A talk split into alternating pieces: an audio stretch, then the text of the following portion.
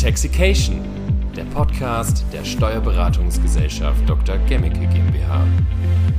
Staffel 2. Hallo Klaus. Hallo Maja. Es hat mir letztes Mal so viel Spaß gemacht, habe ich gesagt, direkt nochmal. Und wir haben direkt wieder einen Termin gefunden. Ich freue mich. Danke, dass ich nochmal hier sprechen darf. Heute mit einem ganz anderen Thema und zwar wollen wir mal über Landwirtschaft sprechen. Wieso? Weil Gemmeke spezialisiert ist auf land- und forstwirtschaftliche Betriebe, richtig? Ist richtig. Wir machen ungefähr 50 Prozent unseres Umsatzes mit land- und forstwirtschaftlichen Betrieben, ja. Jawohl. Und bevor wir in die Thematik äh, einsteigen, habe ich wie immer eine Wahrheit- oder Giftfrage. Und bei dir mag ich das immer, die privaten äh, Wahrheitfragen zu stellen. Deswegen habe ich auch da wieder eine mitgebracht. Und zwar habe ich mal bei Gemischtes Hack geschaut, welche Fragen die sich so stellen und habe eine von diesen fünf Fragen mitgebracht. Und es ist eine ganz banale Frage, aber ich finde, man kann darauf spannend antworten. Hast du Ziele? Äh, ich habe die Folge übrigens auch gehört. Das ist die letzte Gemischtes Hack-Folge. Ja. Und äh, äh, nein, ich habe ich habe keine Ziele in dem Sinn, dass ich einen Endpunkt markiere und sage, da möchte ich hin. Ich habe vielleicht bestimmte Dinge, die ich ganz gerne abgewickelt haben möchte, aber ein Ziel im Sinne von, ich möchte jetzt, dass das Unternehmen äh, den und den Umsatz macht oder die und die Anzahl von Mitarbeitern hat oder ich privat äh, das und das erreiche, solche Ziele in dem Sinne habe ich nicht. Aber du hast Wünsche, weil Ziele sind für mich auch manchmal Wünsche, oder? Ich habe sehr erreichen- viele Wünsche, sehr viele Okay. Wünsche. Natürlich ähm, habe ich viele Wünsche. Ähm, Dann verrat ab- uns mal ein. äh, ein Wunsch ist, ähm, das ist mm, aber so ein bisschen auch dem Lebensalter geschuldet. Und ich glaube, in, also kann ich vielleicht verraten, ich bin um die 60. Oi. Und äh, da, ist es, da ist es so, dass man sich schon Gedanken darüber macht, wie man ähm, auch eine, eine Übergabe eines Unternehmens ähm, oder eine Überleitung in die nächste Generation auf eine ähm, vernünftige Art und Weise machen kann. Das ist so, als 30-Jähriger will man aufbauen, als 40-Jähriger will man vielleicht, hat man vielleicht an andere Wünsche oder auch Ziele, je nachdem, wie man es nimmt. Und das ist schon so, dass jetzt die große Herausforderung ist, wie man es schafft, ähm, da einen, einen smarten Übergang in, in äh, einem bestimmten Zeitraum ähm, auf die nächste Generation äh, hinzubekommen. Okay. Gut, es geht über Landwirtschaft und ich muss verraten, ich muss den Steuerpflichtigen, die hier zuhören, verraten, wir schauen beide auf einen leeren Zettel. Du hast gar keinen. Und ich habe mir eine Opener-Frage aufgestellt. Ja. Das heißt, wenn es still wird, dann finde ich, ist das eher dein, deine Schuld, weil du hast gesagt, wir wollen uns nicht vorbereiten, wir wollen schön labern. Genau. Also, ihr betreut ja hier über 1000, ich sage jetzt erstmal die Zahl, du kannst mich gleich korrigieren, landwirtschaftliche Betriebe. Wie Ja. geht's denen denn? Ähm, ja, wir betreuen viele landwirtschaftliche Betriebe, die auch übrigens sehr unterschiedlich wirtschaften. Also das sind von reinen Marktfruchtbetrieben bis viehhaltende Betriebe, ähm, Forstbetriebe. Ähm, insofern das ganze Spektrum der Landwirtschaft. Ich, ich würde die, die Frage oder die Antwort zweiteilen. Wirtschaftlich im Augenblick relativ gut.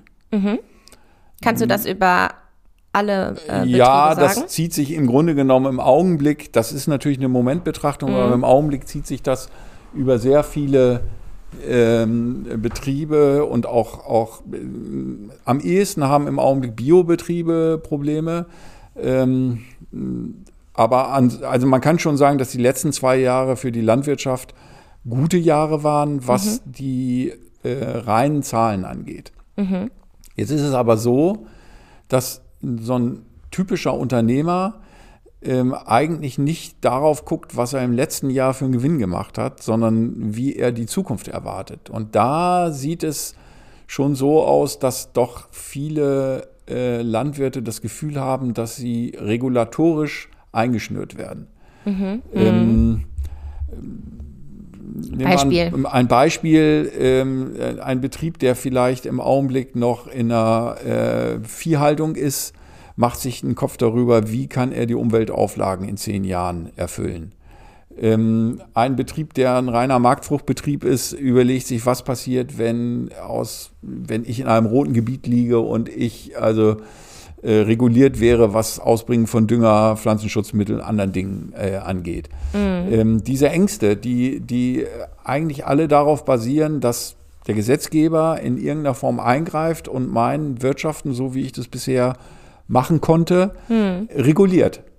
Äh, was dann mit meinem Betrieb passiert, das, das ist das, was in sehr, sehr vielen Gesprächen mit vielen äh, Mandanten äh, eine große Rolle spielt. Das heißt, die, die, die, die Stimmung würde ich im Augenblick etwas schlechter einschätzen als die Zahlen. Wir hatten auch schon umgekehrte äh, mhm. Situationen, das ist eigentlich ganz spannend. wo es wo es sehr spannend war, aber die die die Ängste ähm, sind schon sind schon durchaus da und ähm, es sind auch viele Ängste da, dass ähm, dass gesagt wird, in den Zeiten, in denen wir im Augenblick leben, ähm, nimmt der Staat oder zumindest ist immer wieder die Forderung da, dass die Steuern erhöht werden sollen und dass insbesondere Abgaben oder auch Steuern auf Vermögen ähm, in irgendeiner Form seitens der Politik ins Spiel gebracht wird, dass die steigen müssen. Okay, auf, die, auf die, Steuern kommen wir gleich nochmal. Ich wollte einmal auf deine zwei, also du hast einmal gesagt, mhm. Stimmung und Zahlen.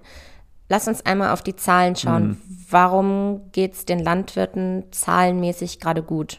Wenn man denkt naja, ja irgendwie. Die, weil die, wir, wir, wir können ja im Augenblick jeden Tag nachlesen, wie sich die Inflation entwickelt hat. Und wenn man sich das mal anguckt, wie sich Inflation zusammensetzt, dann ist eigentlich mit der größte Block neben der Energie der Anstieg der Nahrungsmittelpreise. Mhm. Aber ich dachte immer, das kommt bei den Landwirten nicht an. Doch, das kommt bei den Landwirten an. Also die Landwirte haben schon ihre Produkte, sei es Getreide, ähm, äh, Zuckerrüben, ähm, Milch, äh, im Augenblick auch, auch, auch Preise für, für Schweinefleisch, also für viele Dinge sind schon exorbitant gestiegen. Und wie das immer in diesen Situationen ist, am Anfang steigt der Preis, danach die Kosten. Mhm. Also es sind auch die Kosten für Dünger und dergleichen Löhne äh, gestiegen, die laufen aber ein bisschen nach sodass also gerade in dem ersten Jahr des starken Preisanstiegs doch die Gewinne erheblich in die, in die Höhe gegangen sind. Jetzt levelt sich das wieder ein, weil die Preise ein bisschen zurückkommen.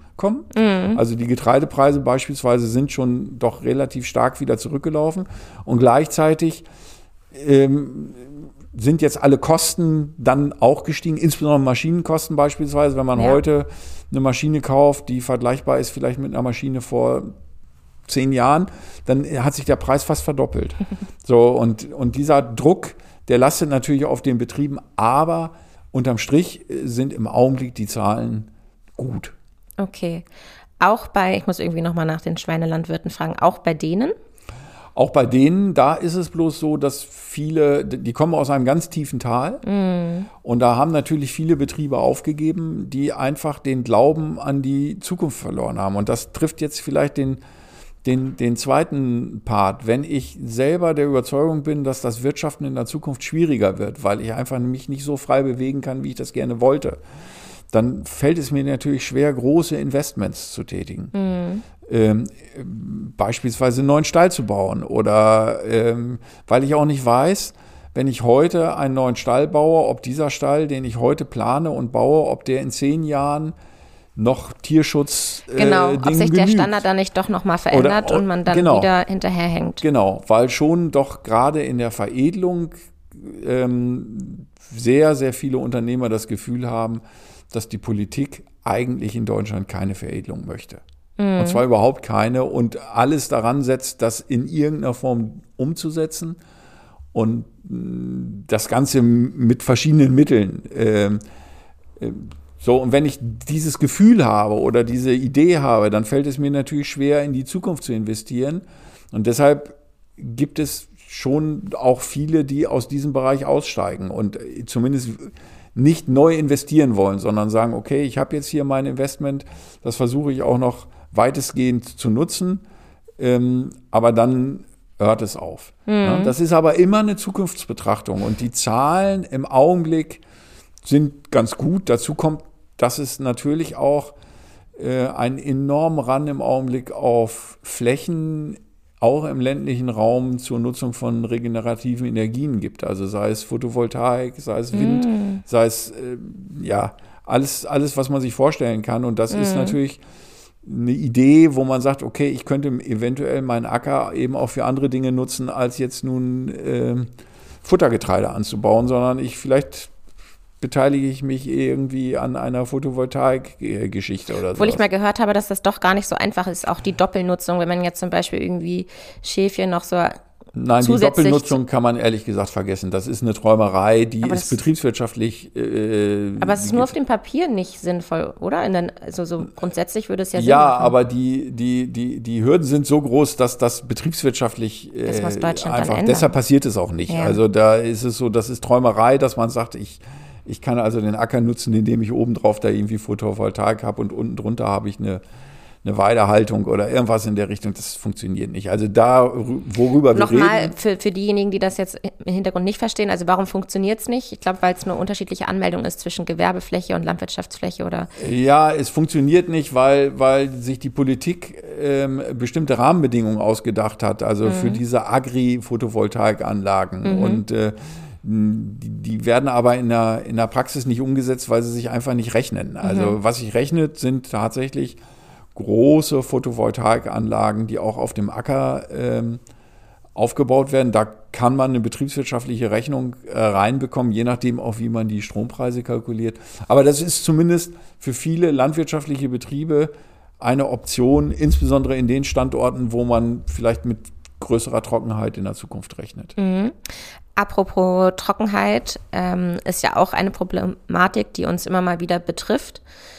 Wie kann man denn steuerlich auf solche Krisen reagieren? Ich habe mal sowas gehört von Verstundung. Passt das in dieser Hinsicht? Naja, es wird, es wird in der Landwirtschaft anders als im Gewerbe, wird das steuerlich sowieso, werden Gewinne nivelliert, weil ich ein Kannst du nochmal nivelliert äh, ja, übersetzen? In, in ein, wir müssen unterscheiden zwischen dem Wirtschaftsjahr, in dem gewirtschaftet wird. Mhm. Das ist also beim typischen Marktfruchtbetrieb der 1.7. bis 30.6. Mhm. Und das Steuerjahr ist immer das Kalenderjahr. Das heißt, das, was der Landwirt beispielsweise in dem Steuerjahr 2022 versteuern muss, ist die Hälfte, Hälfte. des Wirtschaftsjahres mhm. 21, 22 und die Hälfte des Wirtschaftsjahres 22, 23. Insofern, anders als bei anderen Gewerbebetreibenden, werden eigentlich immer zwei Wirtschaftsjahre zusammengepackt und ich muss nur den Durchschnitt ähm, versteuern. Dann gab es auch noch andere Hilfestellungen. Wieso kann man das Steuerjahr nicht anpassen? Würde das nicht Sinn machen? Oder? Nee, das würde nicht Sinn machen, weil das ist ein großer Vorteil für die Landwirtschaft, so. weil wenn ich jetzt ein gutes und ein schlechtes Jahr habe, dann mixe ich die mhm. und zahle eben die, die Steuer ah, ja. auf den Durchschnitt. Also insofern wird dem seitens des, des, der, der steuerlichen Rahmenbedingungen wird dem schon Rechnung getragen. Und wenn so außergewöhnliche Dinge, da, da gibt es auch noch verschiedene andere steuerliche äh, Möglichkeiten, die man hat, um wirklich die Gewinne ähm, zu, zu, zu nivellieren, um äh, zu versuchen, möglichst gleich hohe Gewinne zu haben, um damit auch die Steuerlast in etwa gleich hoch zu haben. Das ist aber auch also es funktioniert sehr gut in der Landwirtschaft, ist aber auch nicht mehr so das große Problem, weil man eigentlich heute den Spitzensteuersatz schon bei vergleichsweise niedrigen Beträgen äh, erreicht und insofern dieser, wir nennen das unterschiedliche Progressionseffekt, sowieso eher bei, oder bei ganz vielen Betrieben zu vernachlässigen ist, weil die sich eh oberhalb des Spitzensteuersatzes bewegen. Auch bewegen müssen, um um, um diese ganzen Investments, die auch in der Zukunft auftauchen, überhaupt finanzieren zu können. Also, mhm. Von daher ist das nicht das Hauptproblem, was die Landwirtschaft. Also die Landwirte haben eigentlich kein Problem mit der Steuer, sondern haben eher ein Problem mit der Frage, wie darf ich wirtschaften? Mhm. Weil sie da so stark reguliert werden. Weil sie einfach zu stark reguliert werden, ja. Thema, ähm, ich fange jetzt erstmal an mit Subventionen. Ja. Haben, hast du dazu eine Meinung? Ja, es ist so, dieses Thema Subventionen, auch Betriebsführung und Subventionen ist ja immer mal wieder hochgekommen, auch vor dem Hintergrund, dass man gesagt hat, wir wollen Betriebe teilen, um kleinere Betriebe zu machen und in der Tendenz höhere Subventionen zu bekommen. Weil mhm. die Politik möchte schon kleine Betriebe stärker fördern als große Betriebe. Und deshalb ist es tendenziell so, dass ein kleiner Betrieb etwas höhere Subventionen bekommt als ein großer Betrieb. Ach so, weil das wird ja einem auch immer vorgeworfen mit einem Großbetrieb. Genau. Und okay. ähm, dann gab es natürlich immer mal wieder Modelle, dass man gesagt hat, ja, dann teile ich meinen Betrieb und dann mache ich aus einem großen, mache ich drei kleine und die drei kleinen, die kriegen dann höhere Subventionen. Ähm, ich persönlich bin kein ganz großer Freund davon, weil häufig unterschätzt wird die, die laufenden Kosten, die eben auch jeder Betrieb verursacht. Und was in meiner Sicht noch viel gravierender ist, ist, dass man den Überblick verliert. Mhm. Also die meisten Unternehmen, die scheitern, scheitern, weil das Management das Unternehmen nicht im Griff hat. Und es ist erstaunlich schwierig, wenn ich drei oder vier Betriebe habe, alleine die Finanzströme zwischen den Betrieben richtig im Gefühl zu haben. Ich habe dann eben nicht ein Konto, sondern habe nachher sechs oder zehn Konten, mhm. äh, habe in jedem Betrieb Forderungen und Verbindlichkeiten, habe vielleicht auch noch interne Verrechnungskonten zwischen den Betrieben und da den Überblick zu behalten und das Gefühl zu haben, wo stehe ich eigentlich mit meinem Unternehmen im Ganzen, das ist dann sehr schwer und häufig sind die Subventionsvorteile am Ende dann doch deutlich geringer als die Nachteile, die aus so einer unübersichtlichen Betriebsstruktur resultieren. Mhm. Ähm, was würde denn passieren, wenn man die Subvention komplett streichen würde? Dann könnten viele Betriebe nicht überleben. Ist das so? Naja, in den letzten zwei Jahren hätten viele Betriebe ohne die Subventionen überleben können, mhm. weil eben die Preise sehr gut sind. Hast du im Gefühl, dass die meisten Betriebe auch dafür sind, die Subventionen abzuschaffen oder denkst du eher, dass die meisten Landwirte für die Subvention sind? Es ist ja so, dass im Augenblick die Subventionen gekoppelt sind an eine bestimmte Art des Wirtschaftens. Und von daher die Idee da ist, dass man sagt, okay, wenn die Subventionen abgeschafft werden, dann kann ich ja völlig frei wirtschaften. Die Hoffnung haben aber die meisten äh, Landwirte nicht und ich hätte die auch nicht, weil ich glaube, unabhängig davon, ob die Subvention gezahlt wird oder nicht gezahlt wird, es wird es immer ne? Restriktionen ne? geben, wie ein Landwirt in unserer Kulturlandschaft äh, ackern darf. Und es wird nicht so sein, dass er dann äh, tun und lassen kann, was er will. Und deshalb ist es eigentlich so, dass wir diese Diskussion gerade in den letzten Jahren häufiger geführt haben, auch mit unseren Mandanten. Lohnt es sich überhaupt, die Subvention zu beantragen oder lasse ich das und bin dann völlig frei? Und eigentlich, wenn man das wirklich äh, mal untereinander schreibt, wie frei man dann nachher ist, dann stellt man fest, man ist auch ohne Subvention nicht viel freier, mm. sondern ist genauso an, an, an, an die Dinge gebunden. Und von daher ist es schon so, dass dass diese Subventionen im Augenblick ein wichtiges Standbein äh, wirtschaftlich für, für landwirtschaftliche Betriebe sind. Ich glaube, die Mir meisten. war gar nicht so klar, dass man das frei entscheiden kann, die Subventionen nicht anzunehmen. Doch, wenn ich, wenn ich, wenn ich die nicht beantrage, bekomme ich die nicht. Mhm. Also äh, das ist ja antragsgebunden. Wenn ich diesen Antrag nicht stelle, dann. Äh, ich dachte, man ist irgendwie verpflichtet, den Antrag nein, nein, zu stellen. Nein, überhaupt nicht. Aber man ist verpflichtet, in einer bestimmten Art und Weise zu wirtschaften. Und da ist man mhm. eben nicht völlig frei. Ähm, nehmen wir das Beispiel, ich bin, ich hatte das ja angesprochen mit dem roten Gebiet, ja. ob ich diesen Antrag, den die EU-Subvention bekomme oder nicht. Wenn ich in einem solchen Gebiet liege, darf ich nur eine bestimmte Menge an, an Stickstoff ausbringen. Und äh, das ist nicht an die Subvention gekoppelt. Mhm, ja. Mhm. ähm, es ist eher umgekehrt so, wenn ich bestimmte Dinge verletze, kriege ich auch die Subvention nicht mehr oder muss sie zurückzahlen, also als Strafe, aber nicht nicht umgekehrt, dass ich sage, wenn ich, wenn ich sie erst gar nicht in Anspruch nehme, dann kann ich völlig frei ackern. Also diese, diese Befürchtung ist schon da und dann machen sich schon, schon viele äh, Landwirte Gedanken, wie sie eben in fünf Jahren oder in zehn Jahren ackern. Und das, das ist auch berechtigt, die Sorge, muss man wirklich sagen, weil da zum Teil auch relativ blauäugig seitens der Politik gefordert wird, bestimmte Dinge nicht mehr machen zu dürfen, ohne eine Perspektive zu bieten, wie es denn anders gehen könnte. Mhm. Und ihr als Steuerberater könnt ja landwirtschaftliche Betriebe in die richtige Richtung schubsen. Welche Empfehlung hast du denn? Also man muss ja vielleicht ein bisschen differenzieren. Vielleicht kannst du eine Empfehlung geben. Darf man weiterhin mutig sein? Auf was sollte man achten als Unternehmer, als Landwirt, Landwirtin? Also ich würde tatsächlich ähm, einem, einem Landwirt, der sagt, ich habe vor, äh, vor zu veredeln und in Schweinehaltung einzusteigen, würde ich abraten. Äh, mhm. weil ich wirklich die Sorge habe, dass, dass in zehn Jahren oder in 20 Jahren diese Art des Wirtschaftens in Deutschland mehr oder weniger unmöglich wird. Mhm. Ähm, ansonsten wäre auch. Aus welchen Gründen? Weil ja, du weil denkst, ich glaube, dass, dass die Gesellschaft das nicht möchte. Ich glaube, dass Okay. es Mehrheiten gibt, in, in gesellschaftliche Mehrheiten, die, die sagen, wir möchten keine intensive Schweinehaltung in Deutschland haben. Ähm, ob die heute schon da sind, weiß ich nicht. Im ländlichen Raum gibt es diese Mehrheiten vermutlich nicht, aber äh, ich würde tippen, wenn man in Berlin jetzt eine, eine Volksabstimmung macht, dass äh, sich keine Mehrheit für eine, dafür finden ließe, ähm, derartige Haltungsformen zuzulassen. Ähm, ich glaube, im Milchviehbereich sieht das ein bisschen anders aus. Ähm, da gibt es schon noch, noch vielleicht Möglichkeiten, was zu machen.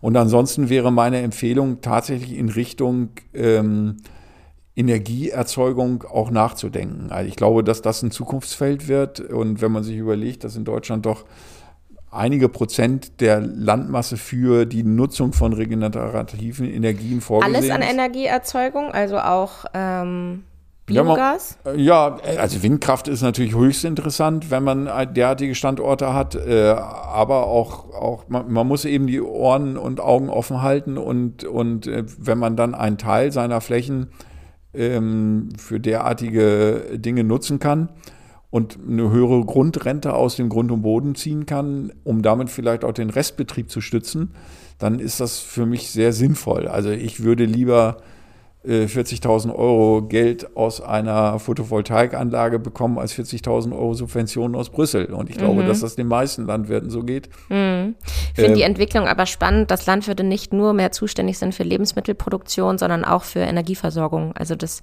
Aufgabenfeld wird einfach viel größer. Ja, es wird, es wird viel größer, es wird viel komplexer und, und äh, wir, wir leben eben mit der Lebensmittelproduktion in Deutschland nicht auf einer Insel. Also als Beispiel im Augenblick kann man sagen, haben Probleme alle Betriebe, die relativ lohnintensiv arbeiten. Also sind gerade jetzt in dieser Zeit Spargel- und Erdbeerbetriebe. Ähm, die, die Mindestlöhne sind angepasst worden. Damit zahlen diese Betriebe auch für ihre ausländischen Erntehelfer diese Mindestlöhne. Das hat zu einem enormen, äh, zu einer Kostenexplosion geführt. Das ist gesellschaftlich gewollt, diese, diese Mindestlöhne. Die Mehrheiten sind dafür und das führt eben dann einfach zu bestimmten Strukturen. Und beispielsweise kann ich dann vielleicht in Tschechien oder in Rumänien oder wo auch immer den Spargel oder meine Erdbeeren produzieren, pack die in einen Kühllaster, transportiere die äh, hierhin und verkaufe sie. Dann, und wenn ich als Landwirt mit solchen Unternehmern, die eben unter völlig anderen Bedingungen Ja, produzieren, konkurriere. konkurriere, dann, dann, dann ist mein Scheitern eigentlich äh, äh, vorherzusagen. Und äh, das ist leider in vielen Bereichen so. Das heißt, wir preschen ja in vielen Dingen vor und man wird sich auch nicht dagegen stellen können. Man wird nicht sagen können, nur weil ich einen Erdbeerbetrieb habe, soll der Mindestlohn in Deutschland nicht steigen. Also da muss man dann vielleicht Realitäten auch anerkennen und sagen, okay, kann ich mein Produkt in zehn Jahren in Deutschland ähm, herstellen? Schaffe ich das kostengünstig zu machen? Kann ich, schaffe ich das zu konkurrieren? Und finde ich überhaupt die Arbeitnehmer? Das ist vielleicht der, der, der, der Ja. zweite Bereich. Viele Mandanten, die beispielsweise aus der Schweinehaltung ausgestiegen sind, haben das eigentlich gemacht, weil sie nicht die Hoffnung hatten, in zehn Jahren noch Leute zu finden, die bereit sind, in einem Schweinestall zu arbeiten. Was kannst du denn dann diesen Landwirten empfehlen, sich wie, wie geht es für die Naja, beruflich zum weiter? einen- Können die irgendwie einen- den Stall umnutzen? Ja, zum einen den richtigen Zeitpunkt zu finden. Was ist eigentlich der richtige Zeitpunkt zum Ausstieg? Ist nicht ganz einfach. Ähm, Wenn die Minuszahlen zu lange waren. Naja, wenn die Minus, äh, möglicherweise mache ich ja im Augenblick noch Plus und habe aber trotzdem die Erwartung und sehe, dass es zunehmend schwieriger wird, Mitarbeiter zu finden, die bereit sind, diese Arbeit zu tun. Das ist ja das große Problem, was wir überhaupt über alle Branchen in Deutschland haben. Und das ist natürlich so, je beschwerlicher eine Arbeit ist und je schlechter sie auch bezahlt ist, aber äh, oder die, wo die Rahmenbedingungen einfach mühsam sind, da wird es am ehesten schwierig sein, Mitarbeiter zu finden. Und äh, die es gibt einfach bestimmte Tätigkeiten in der Landwirtschaft, die, die mühsam sind, die schwierig sind und wo es dann zunehmend schwierig ist, äh, jemanden zu finden. Und das sehen wir ja in bestimmten Betriebsformen, die haben am Anfang äh, deutsche Mitarbeiter gehabt, dann wurde es ein bisschen schlechter, dann waren es vielleicht polnische, dann waren es ukrainische und jetzt äh, mm. gibt es auch Betriebe, die einfach niemanden mehr finden, weil, weil die Alternativen für die jeweilige Gruppe äh, gut ist und das muss man dann akzeptieren. Alternative wäre dann zum Beispiel bei VW am Band zu arbeiten. Ja, oder, oder, oder, oder irgendwo im Supermarkt oder, ja. oder eine handwerkliche Tätigkeit und so. Und das, das,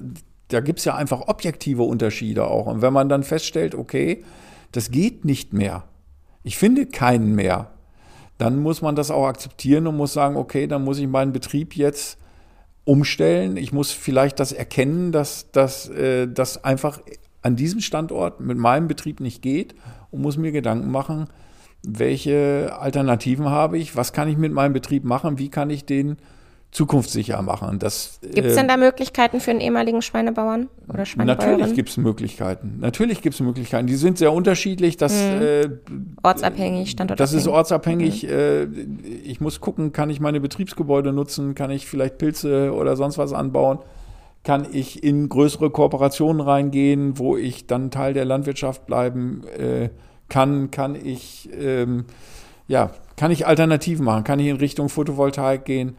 Ähm, da wird es nicht die eine Antwort geben und mhm. es wird auch nicht den Königsweg geben, aber ähm, wenn man erkennt, dass das eigene Geschäftsmodell ähm, nicht zukunftsfähig ist, dann muss man es ändern. Und das ist ja kein Einzelschicksal der Landwirtschaft, sondern das geht jedem Schuhgeschäft äh, hier in Hannover äh, genau so und, und jedem Ladenlokal und und ähm, das ist das allgemeine. Nur euch Steuerberatern geht es nicht so. Naja, auch wir Steuerberater müssen uns umstellen, weil auch da stellt sich natürlich die Frage, finden wir in fünf Jahren oder in zehn Jahren genügend Mitarbeiter, um, um die Arbeit zu machen. Und mhm. auch da ist so, dass das Unternehmen immer digitaler werden muss und ich mir über künstliche Intelligenz Gedanken machen muss und ich über Verschlankung von Prozessen Gedanken machen muss und möglicherweise über andere Beratung Gedanken machen muss. Auch wir verändern uns täglich. Mhm. Eine fast schon letzte Frage, wir sind schon wieder fast bei einer halben Stunde. Ist es so, dass wirklich nur große Betriebe überleben können, wenn man jetzt mal auf die Zahlen guckt, oder haben auch kleine Betriebe die Chance, in dem, was sie machen, zu überleben? Ich glaube, dass auch kleine äh, Betriebe die Chance haben, in dem, äh, was sie machen, zu überleben. Aber es ist, glaube ich, je kleiner ein Betrieb ist, desto wichtiger, sich über Lieferketten und über den Absatz Gedanken zu mhm. machen. Ein großes Unternehmen mit landwirtschaftliches Unternehmen mit 1000 Hektar Fläche produziert vielleicht Getreide und sagt, okay, ich gebe das an den Markt. Das wird naturgemäß ein kleines Unternehmen so nicht machen können, sondern weil das einfach dann nicht reicht, weil der Ertrag pro Hektar einfach im kleinen Unternehmen dann nicht ausreicht, um insgesamt davon leben zu können. Mhm.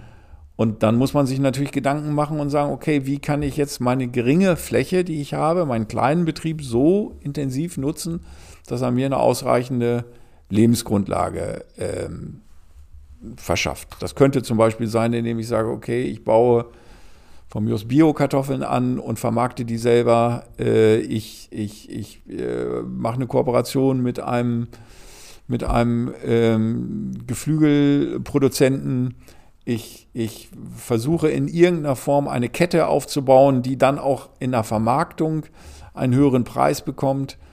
Ähm, in Deutschland ist es noch nicht so üblich, aber in anderen Ländern, beispielsweise in England, ähm, wird auf die lokale Vermarktung viel größerer Wert gelegt. Also da finde ich also fast in jedem Restaurant eine Mitteilung, wo kommt das Fleisch her, wo kommt das Getreide her. Ähm, und in solchen Ketten zu denken, würde dann vermutlich helfen, dass man also sagt, mhm. okay, ich suche mir jetzt den lokalen Abnehmer, äh, um mein lokal produziertes äh, Produkt in irgendeiner Form hochpreisig zu verwerten. Es ist im Augenblick ein bisschen schwierig, weil leider die Betriebe, die das so machen und die also beispielsweise mit Hofläden ja. arbeiten, im Augenblick Kämpfen. aufgrund der, der gestiegenen Preise die Hauptleidtragenden sind. Also ja. die haben deutliche Rückläufe in den letzten ein, zwei Jahren. Weil die Leute wieder äh, sparen. Weil die Leute wieder sparen und leider dann eher die Biogurke aus dem Supermarkt kaufen, als die hier mhm. gut produzierte, möglicherweise etwas krumme Gurke. Bei all der Stimmung da draußen, wo drin siehst du deine größte Aufgabe? als Berater, als, als Steuerberater, also als Sparringspartner von dem Mandanten sehe ich meine größte Aufgabe eigentlich in der, in der Strategie und die, die Mandanten dahingehend zu bringen, eben nicht nur an den nächsten Monat zu denken, sondern wirklich auch über den Tellerrand oder sagen wir über den zeitlichen Tellerrand hinaus und zu sagen, was ist in fünf Jahren, was ist in zehn Jahren, wie stelle ich mir das vor, wie soll sich der Betrieb entwickeln, wie will ich meine Betriebsübergabe machen. Also der, der langfristige, nachhaltige Blick auf die Dinge, weil ich schon als Berater sehr häufig sehe, dass man sich im Tagesgeschäft verliert mhm. und immer nur an morgen denkt und eben nicht erkennt, dass der große Trend an einem vorübergeht. Okay. Ich danke dir für deine Antworten und für deine Zeit. Das war wieder ein sehr schönes Thema. Ich hatte mal wieder noch ganz, ganz viele Fragen, aber vielleicht können wir es ja nochmal machen, so eine landwirtschaftliche Folge. Gerne. Ich danke auch und wünsche dir frohes Schaffen. Ich dir auch, aber bevor wir hier aufhören, noch einmal die Erinnerung, ihr könnt den Podcast gerne teilen, ihr könnt ihn auch liken und wenn ihr wollt, könnt ihr uns auch gerne mal ein Thema vorschlagen oder eine Wahrheit oder Giftfrage zusenden. Wir sagen danke und tschüss. Danke und tschüss.